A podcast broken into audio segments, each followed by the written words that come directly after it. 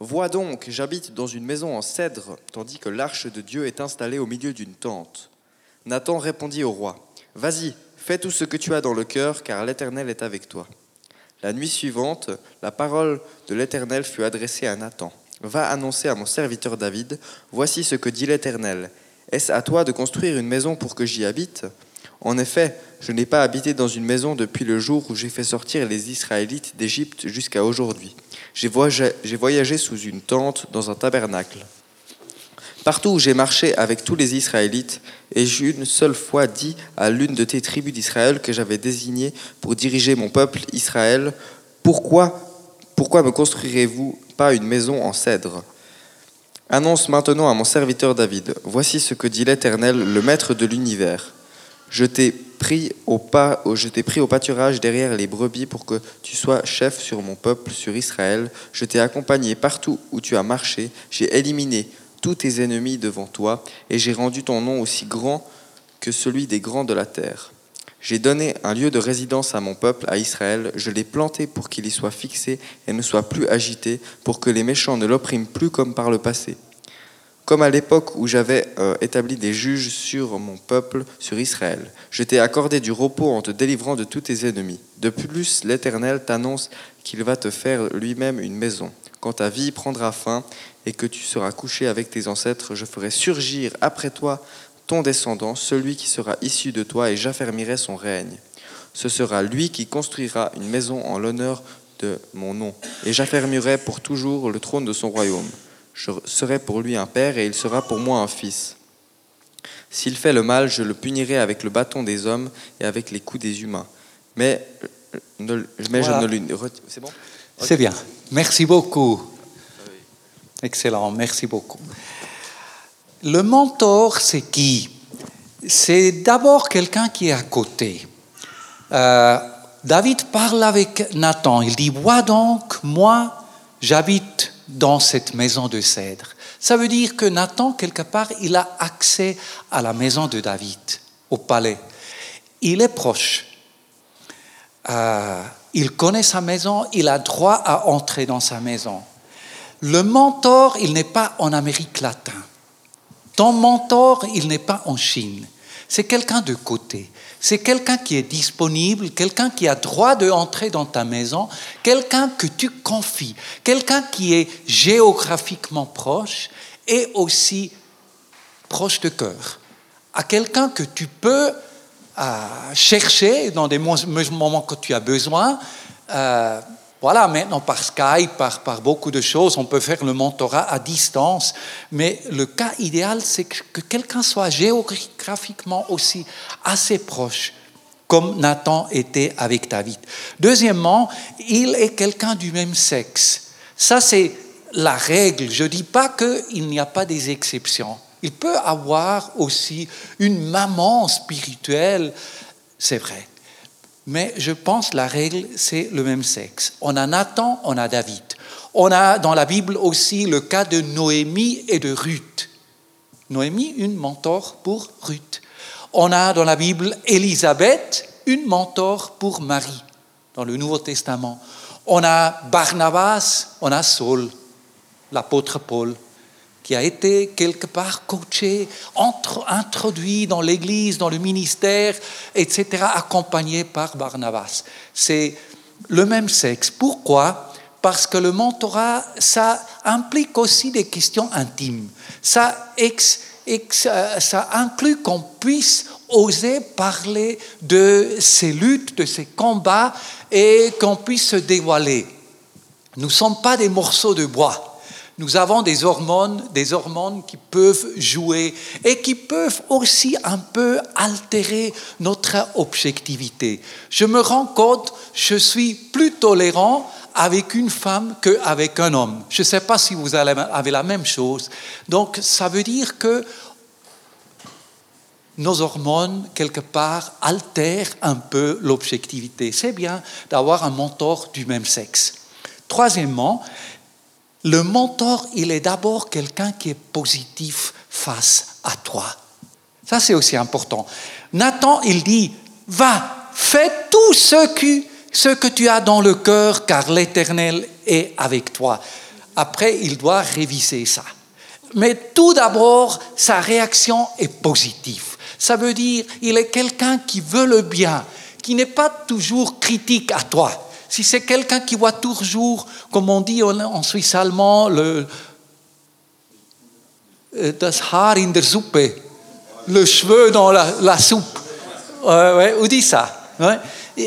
S'il y a une attitude déjà critique face à toi, qu'il a de la peine de t'accepter comme ce que tu es, c'est pas ton mentor. Ça doit être quelqu'un qui t'aime, quelqu'un qui veut ton bien, quelqu'un qui voit tes qualités, qui t'apprécie, qui, voilà, qui est positif. Tout d'abord. Je me rappelle, mon premier mentor, c'était Peter. Peter, il m'a conduit à Jésus.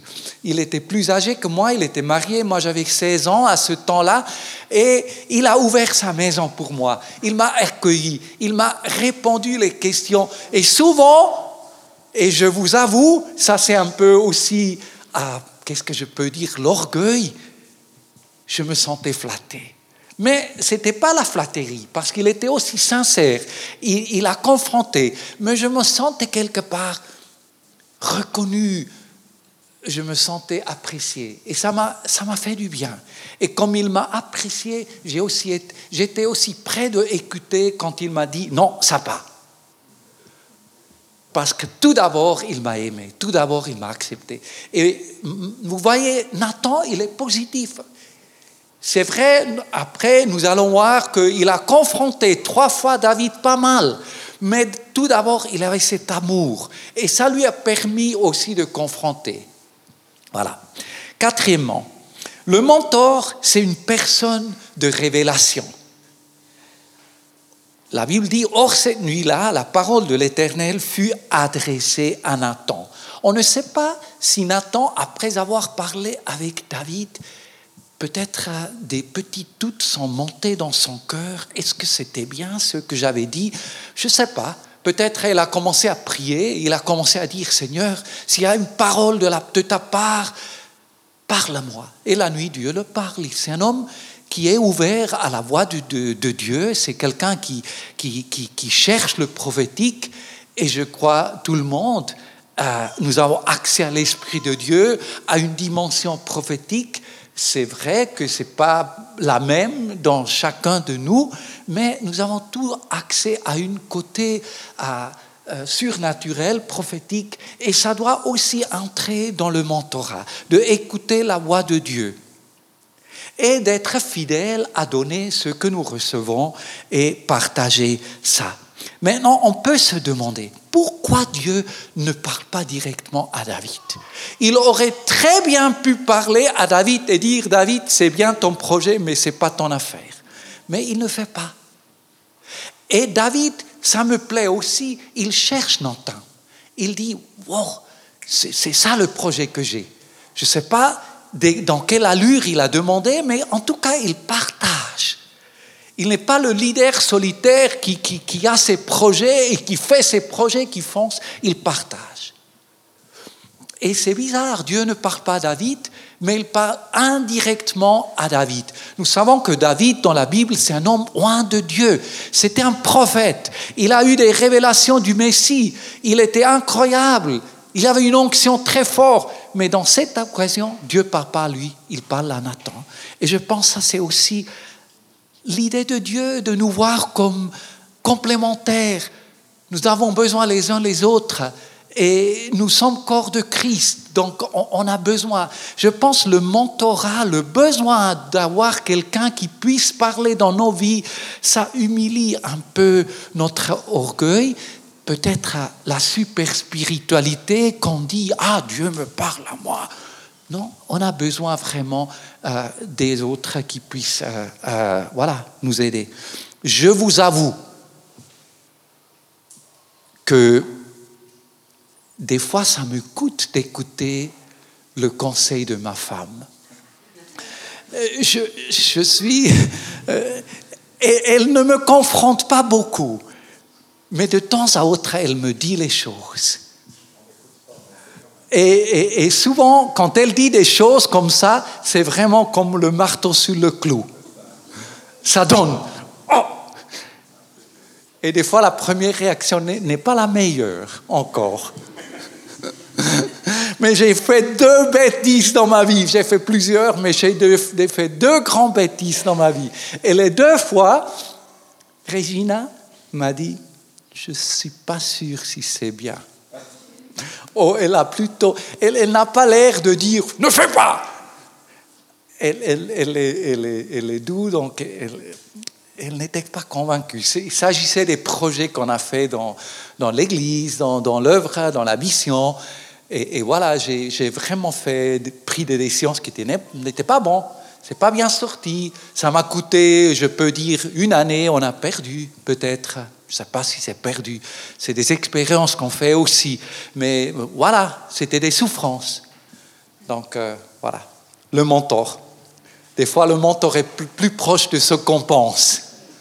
Il n'est pas en Amérique latine, il est des fois à côté dans ta maison. Hein? Il est disponible si on le cherche. Voilà. Quelqu'un un jour m'a donné une grande prophétie. On, est, on a baladé, donc il a dit, j'ai une prophétie pour toi. Ah oui? Il a dit, écoute le conseil de ta femme. ouais, c'est ça. Cinquièmement, le, le mentor pose les grandes questions il pose les grandes questions. La grande question que je trouve dans ce texte, c'est la question, est-ce toi qui me bâtiras une maison? C'est Dieu par Nathan qui pose la question à David. Est-ce que c'est vraiment toi qui me bâtiras une maison? C'est une grande question. Et je crois, avant de donner des réponses, en tant que mentor, des fois, on donne des réponses à des questions qui ne sont pas même posées. Avant de donner des réponses, c'est d'apprendre l'art des questions. C'est aussi l'art d'écouter. Je crois que c'est une grande qualité qui n'est pas tellement répandue. Euh, voilà, écouter. Qu'est-ce que le Seigneur est en train de dire? On écoute le Seigneur, on écoute la personne, on se laisse inspirer. Le bon mentor ne parle pas beaucoup, mais il écoute beaucoup. Il fait des questions. Des fois, les questions sont très courtes, mais elles sont précises. Et ils produisent un processus. Je me rappelle, on, avait une supervision, ça c'était une formation qu'on a fait, on avait un superviseur, et chacun a pu poser un problème, ça pouvait être problème de travail, problème de famille, personnel. Et j'ai choisi un problème. À ce temps-là, on avait euh, notre fille, elle, était en train de, chercher un peu son futur, euh, orientation professionnelle. Je pense que c'était un peu à l'âge de, 20 ans. Je ne me souviens pas exactement, environ. Et j'ai présenté le problème. Je n'ai dit pas l'âge de ma fille, mais ça laissait entrevoir qu'elle était adulte. Donc, euh, après avoir parlé, le superviseur me regarde, il me dit, ta fille, elle a quel, âge? 12 ans, non? Ta fille, elle a quel âge? C'est 12 ans Et c'était tout. Je n'avais plus besoin des conseils. Ça m'a fait voir que, en réalité, je voyais ma fille euh, petite, qu'elle n'était pas capable de, prendre des décisions, de voilà. Donc, euh, c'est des questions des fois qui provoquent, c'est des questions qui énervent des fois, c'est des questions qui dévoilent. Mais là, il faut la grâce de ne pas répondre encore à la question qu'on pose. On fait des questions. Sixièmement, le mentor nous aide à voir Dieu. Je crois que ça, c'est le plus important. Parce que, voilà, l'Éternel t'annonce que c'est lui qui te fera une maison. C'est ça que David dit. Pardon, que Nathan dit. C'est Dieu qui va te construire. C'est pas toi qui vas construire une maison pour Dieu, c'est Dieu qui va te construire à toi. Nous avons tendance à nous prendre trop en sérieux. Nous pensons que tout dépendra de nous. Tout, c'est notre initiative.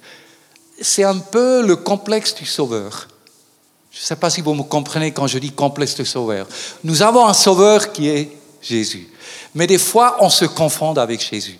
Surtout nous, qu'on est en Afrique, on voit la pauvreté, on se confond avec Jésus. On pense que c'est nous les sauveurs. Et ça va nous amener à la destruction, parce qu'on va se voilà, surmenager et tout. Et des fois, on a un peu cette attitude de se prendre trop en sérieux.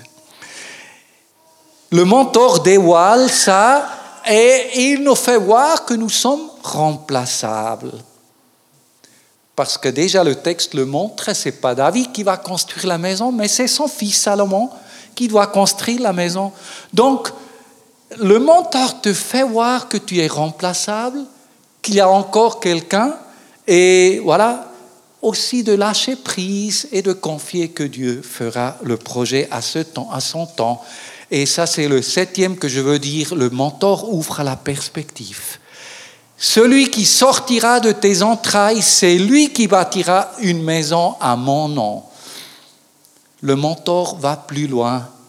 Il voit ce que te concerne et il voit aussi un peu déjà ce que Dieu fait faire avec tes, tes disciples, avec tes enfants, soit spirituels ou, voilà, aussi enfants euh, physiques. Le mentor n'a pas peur de parler de succession. Une bonne question peut être euh, qui est ton Timothée?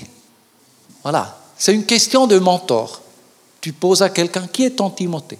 Peut-être il n'a même pas. Donc c'est déjà bien. Il a écouté. Qui est ton Timothée? Donc ça va l'amener à penser est-ce que j'ai quelqu'un à qui je partage ce que Dieu m'a donné? Qui est ton Timothée? Je vous pose la question ce matin. Qui est ton Timothée?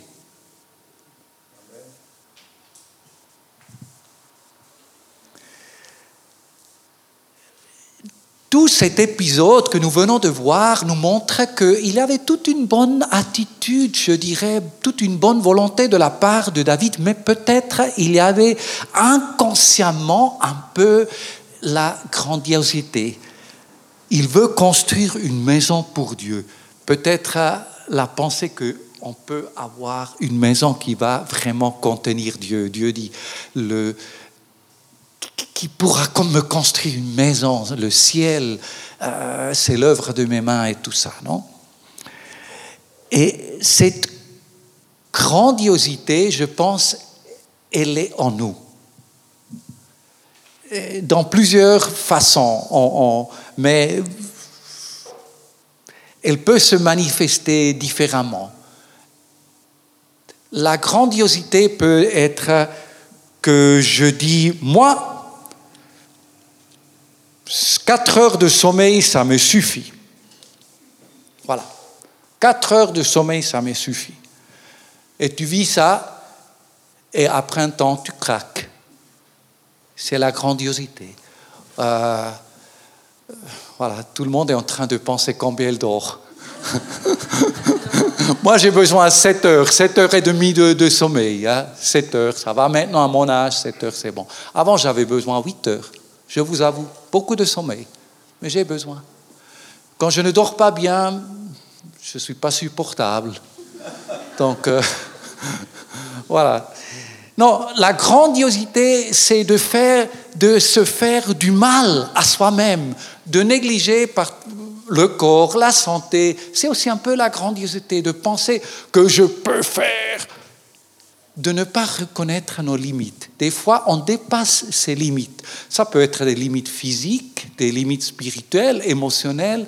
Ça peut aussi être des projets qui vont trop loin, qui ne sont pas pour nous, mais qui sont bien, mais Dieu a d'autres personnes pour les réaliser. Donc, nous avons besoin d'être des fois encadrés un peu pour ne pas tomber dans la grandiosité. Ça nous amène sinon au burn-out, au crash.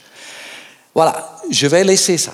Il y a une deuxième confrontation que Nathan a fait avec David. Ça, c'est plus connu. C'est là où il mange, il fait la longue sieste, il monte l'escalier de sa terrasse, sa maison, comme on dit, attique, là. à Jérusalem, le grand à part, il commence à balader, il voit la ville sainte. Waouh, la ville est belle. Il voit la ville. Et tout à coup, il voit une autre chose qui est belle. Oui, une femme. Elle est en train de se baigner. Aïe. Elle est jeune. Ça peut me rajeunir. Je suis le roi. Qui est cette femme? Amenez cette femme. Abus du pouvoir, abus du sexe. On est tous, je ne sais pas, tentables, c'est ça? Oui, tous on peut être tentés par le sexe, par le pouvoir, même si on est roi, peut-être encore pire. Il y a un moment où on a sent dans son influence, où on croit qu'on a droit à tout.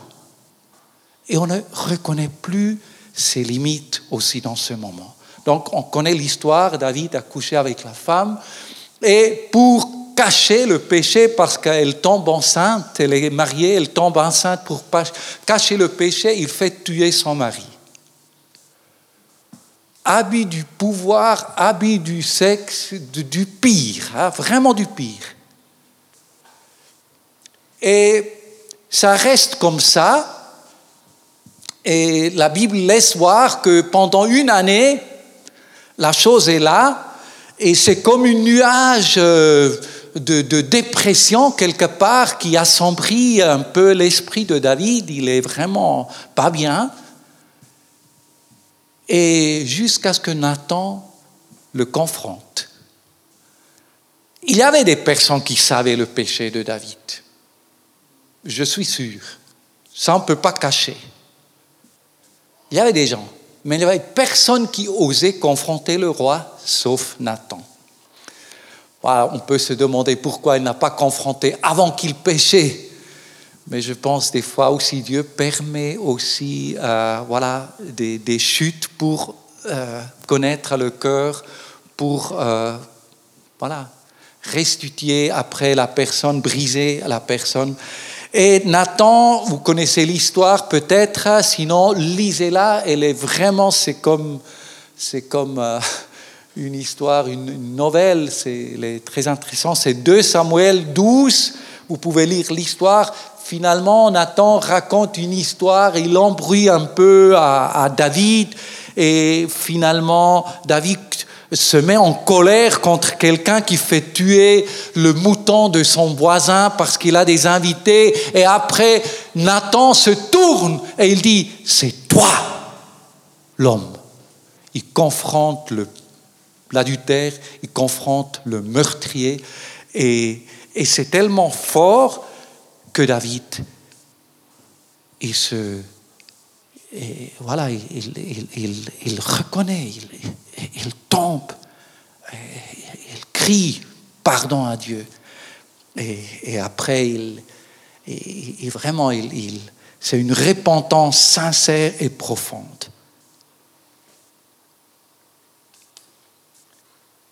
Je trouve aussi beau comme le roi sait écouter même si elle a fait tort, mais après, il sait aussi demander pardon à Dieu. Et c'est ça que quelqu'un a dit, il était selon le corps de Dieu, non? Il avait quand même un cœur qui était sensible à la voix de Dieu et qui sait se repentir, qui sait demander pardon. La question c'est, as-tu un Nathan Est-ce que tu as permis à quelqu'un d'être ton Nathan? Il nous faut un Nathan, il nous faut quelqu'un à qui on autorise de nous dire les choses. C'est comme une assurance vie. Tu autorises à quelqu'un de te dire quand tu vas plus loin, trop loin, et qui te peut confronter. Est-ce que tu es un Nathan, Nathan Je crois aussi qu'il fallait beaucoup de courage quand même pour Nathan de dire ça. C'est quand même le roi. Et de se mélanger dans les affaires intimes d'un roi, Voilà. La troisième fois où nous voyons dans la Bible confronter Nathan, c'est au moment où David euh, est juste avant sa mort. Il a 70 ans. il n'est pas malade, mais il est affaibli. Et il est aussi un peu, qu'est-ce que je peux dire, peut-être un peu, il dort, il ne voit plus les choses. Il perd un peu la clarté peut-être déjà. Je ne sais pas si c'était le début d'une euh, Alzheimer, je ne sais pas. Je ne sais pas. ce qui est grave, il ne prévoit pas sa relève. C'était clair que Salomon était celui qui avait la promesse de Dieu de continuer après David. Mais David ne fait rien.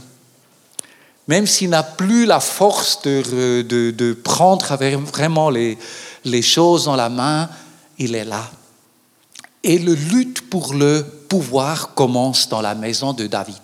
Et il y a un homme qui s'appelle Adonijah qui veut s'autoproclamer roi. Et c'est dans ce moment que Nathan intervient. Juste avant ça. S'il n'avait pas s'il n'était pas, s'il n'était pas intervenu, s'il n'avait pas intervenu, s'il n'était pas intervenu, à, quelque part, le plan de Dieu aurait été frustré. Parce qu'à l'époque de Salomon, c'est vrai que Salomon est tombé après, mais l'époque de Salomon, c'est l'époque la plus glorieuse que Israël a vécue, où le pays a vraiment été extendu jusqu'aux limites que Dieu avait données. Et les livres que nous avons de Salomon, comme Ecclésiaste, comme Proverbes, c'est des livres fantastiques. C'était un homme vraiment sage et extraordinaire. Et je pense tout ça aurait été frustré si Nathan n'était pas venu pour, pour euh, mettre les choses. Il faut étudier ça. Ça, c'est un 2 Rois chapitre 1, où on voit, pardon, 1 Roi 1, où on voit un peu la succession. David avait son côté aveugle et Nathan l'a confronté. Et je crois nous avons tous des côtés aveugles. J'ai un ami, c'est un pasteur, on est amis, mais on s'est aussi dit euh, qu'on va être sincère l'un avec l'autre. Ça fait maintenant peut-être presque 25 ans qu'on a l'habitude de se voir, vous voyez, chaque deux mois comme ça. Donc on a nos rencontres, on, on partage. Normalement, on est ensemble deux heures. Donc on a euh, comme un petit rituel. Et dans ce rituel, on se fait des questions. Et voilà, les questions sont comment va ta relation avec Dieu? Comment va ta relation avec ta femme? Comment va ta relation, ta relation avec tes enfants? Avec tes collaborateurs? Et avec euh, tes VIP, les personnes euh, qu'on veut gagner pour Jésus donc c'est cinq questions. Et on a encore la question, est-ce qu'il y a un péché? Un péché dans la vie. Donc, comme c'est établi, c'est pas gênant. C'est clair, on sait. On se pose ces questions. Bon, on ne se pose même pas, on sait déjà, et chacun fait son rapport. Et ça, on fait, et je peux dire que c'est vraiment euh, pour moi rassurant. Et, cette semaine passée, on était ensemble. Et, là, j'ai encore dit, il s'appelle Kurt, cet ami-là. J'ai dit, Kurt, tu sais que maintenant, voilà, j'entre un peu gentiment dans une étape euh, de, je sais pas quoi, retraite, ou, voilà, en tout cas, je vais changer. S'il vous plaît, je t'autorise, je te dis, dis-moi les choses faut chercher un mentor. Ça peut être un ami, mais des fois c'est bien que ce soit aussi quelqu'un qui est, voilà, un père pour nous. Dans le cas de Nathan, Nathan, il est plus jeune que David. On ne croyait pas, Par les interventions qu'il fait, il est plus jeune, on pense qu'il est plus vieux, mais il est plus jeune parce qu'il a survécu David, il a écrit l'histoire de David, il a même écrit l'histoire de Salomon. Je ne sais pas jusqu'à quand il a vécu, mais il doit avoir été assez plus jeune que David. Donc euh, là, je vois aussi un peu la différence entre Nathan et David. David était roi comme Salomon, mais il était assez humble de écouter à Nathan. Nathan continuait dans la cour parce que c'est lui qui a même élevé Salomon. Si vous lisez le récit, Salomon était, euh, David avait remis à, Nathan l'éducation de Salomon. Et Salomon avait vu dans cet enfant une, perle. Et il a donné un nom, un surnom à Salomon. C'est le nom de Jédidia. Jédidia veut dire chéri de l'Éternel. Donc ça me, ça me fait voir que Nathan avait beaucoup d'amour pour ce bébé-là. il aimait cet enfant. Il aurait été proche de Salomon. Il était là. Mais c'est ça la différence entre David et Nathan. On peut avoir un mentor à côté, mais on ne profite pas. On ne se laisse pas approcher, on ne cherche pas. Ce matin, je veux euh, juste lancer le défi de avoir cet esprit enseignable teachable spirit. Un cœur ouvert qui se laisse dévoiler, qui se laisse dire, qui, des fois même cherche la confrontation. Pas, pas ça, mais qui invite aux personnes de nous donner feedback. Feedback sincère. C'est décisif parce que nous sommes tous des petits rois. Même si nous ne le sommes pas, mais dans notre tête, nous sommes tous des petits rois. Ma vie, c'est ma vie. Ma famille, c'est ma famille. Vous voyez, on est des petits rois. Surtout en Suisse, on est beaucoup individualiste. C'est ma vie. C'est ça que je veux. En Suisse allemande, on dit ça, nicht für mich. Est-ce que vous comprenez? Ça, ça stimmt nicht für mich. Qu'est-ce que ça veut dire Hein Ouais, c'est pas pour moi. Toujours, des fois, les gens disent ça stimmt nicht für mich.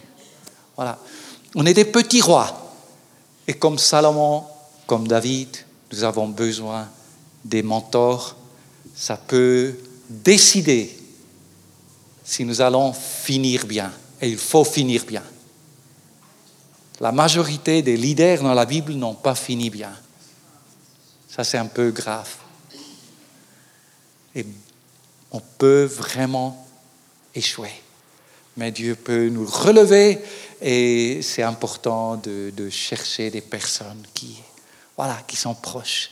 Et que nous soyons aussi sincères les uns avec les autres des gardiens des frères. Caïn disait à, Dieu, est-ce que je suis le gardien de mon frère? Oui, nous sommes appelés à être des gardiens de nos frères et gardiens des sœurs. Que Dieu vous bénisse. Merci.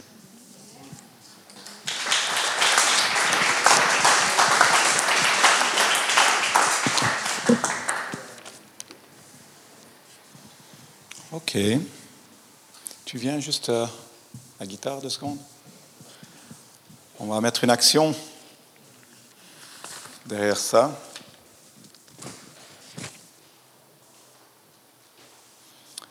On ne savait pas le message qui allait être apporté ce matin, mais je ne sais pas si vous vous rappelez les premières paroles que Patricia a lancées.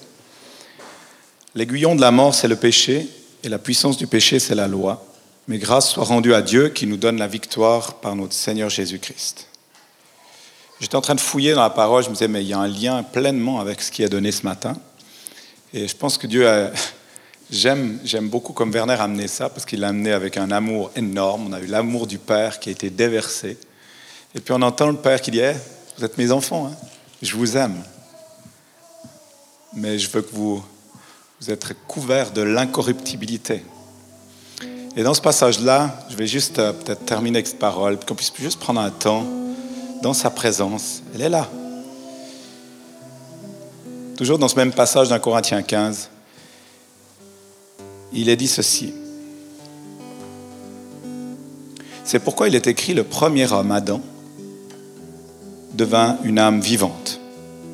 Le dernier Adam, Jésus, est devenu un esprit vivifiant. Mais ce qui est spirituel n'est pas le premier.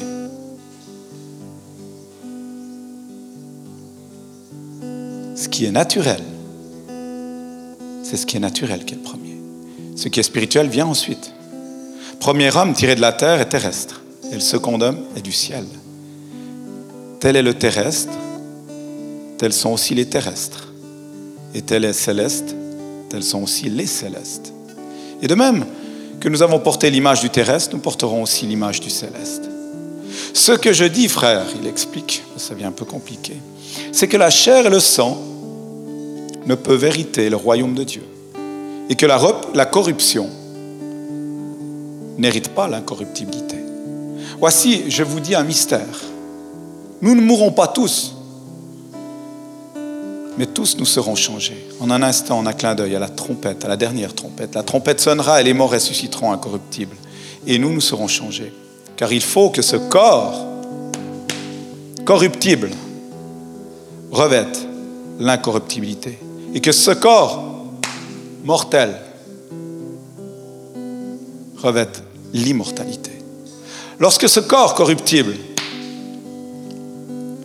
aura revêtu l'incorruptibilité, que ce corps mortel aura revêtu l'immortalité, alors s'accomplira la parole qui est écrite, la mort a englouti dans la victoire. Ô mort, où est, où est ta victoire?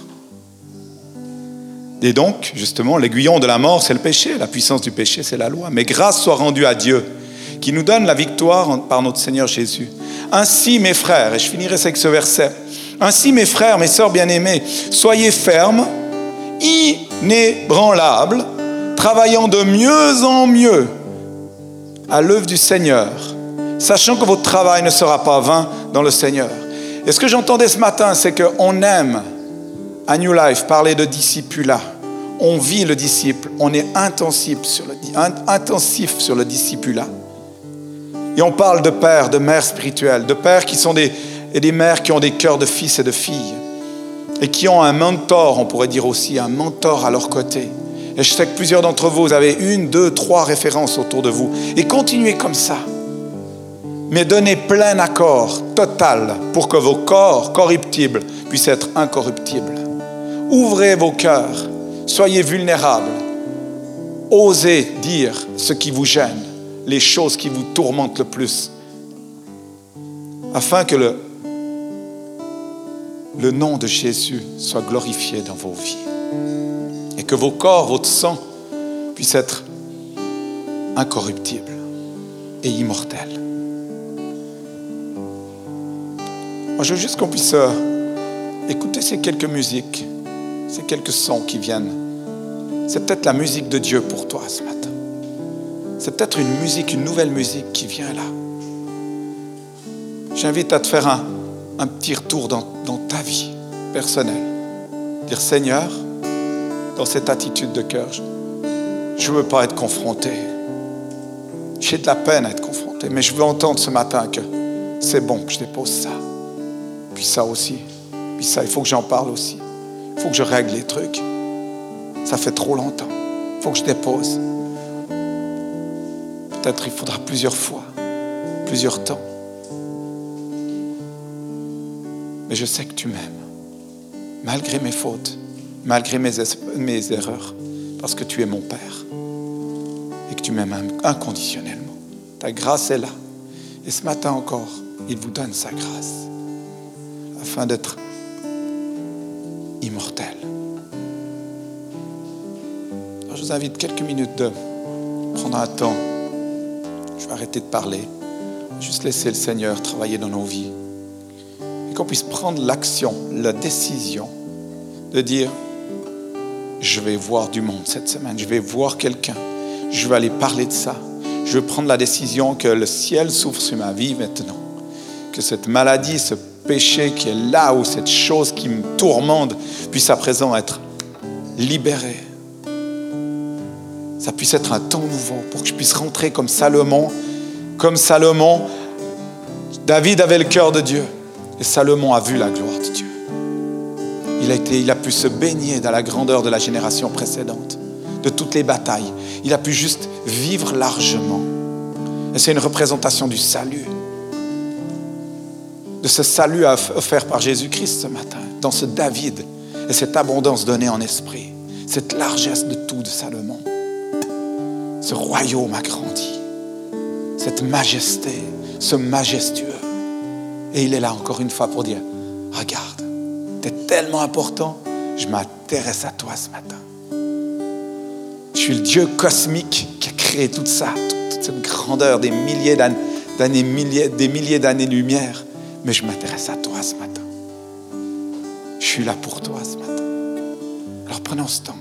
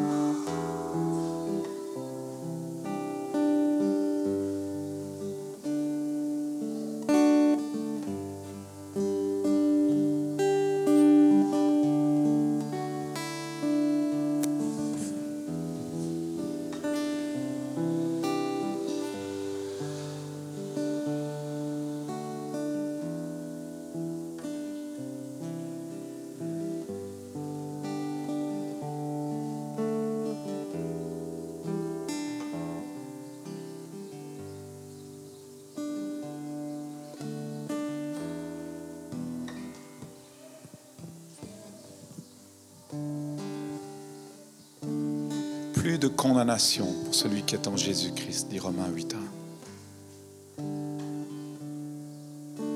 Alors que tu as déposé maintenant devant Dieu, tu as imploré ton pardon, Dieu dit, je te lave. Par l'eau qui représente l'Esprit, par mon sang qui a coulé à la croix. Grâce et miséricorde soient données à Jésus-Christ nous a offert un si grand salut. Alors frères et sœurs, que la joie du Seigneur soit votre force. Puissiez vous reposer en lui. Que vos corps trouvent la paix. Que vos pensées trouvent la paix. Que votre âme trouve la paix. J'appelle sur vous, sur chacun de vous, bénédiction la grandeur, la majesté de Dieu, la sainteté de Dieu. Que vous ne viviez plus pour vous-même, mais pour lui seul. Que l'Esprit vous donne la capacité de tenir ferme contre les tentations, contre les envies de la chair qui sont contraires à l'Esprit. Dieu soit élevé au milieu de nous, dans nos vies, dans nos familles, dans nos lieux de travail dans nos écoles. Que nous puissions être ce représentant, même sans, sans parole,